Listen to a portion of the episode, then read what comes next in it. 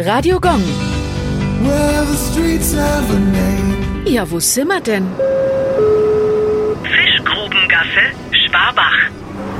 Das kleine Gässchen liegt mitten in der Altstadt. Fisch war in den vergangenen Jahrhunderten ein wichtiger Bestandteil des Speiseplans, weil er im Vergleich zu Fleisch relativ günstig war. Auch im Fluss Schwabach wurde die Fischerei betrieben, vorrangig mit Reusen. Für die Aufzucht und um die Versorgung mit frischem Fisch gerade während der Fastenzeiten sicherzustellen, wurden Fischgruben angelegt. Diese Gruben wurden aus dem Wasser der Schwabach gespeist. In der Fischgrubengasse befinden sich heute noch zwei aus den Jahren 1735 bis 1740 stammende Häuser, die über den Fischgruben erbaut wurden. Die nordseitigen Kellertüren waren der Zugang zu den Gruben.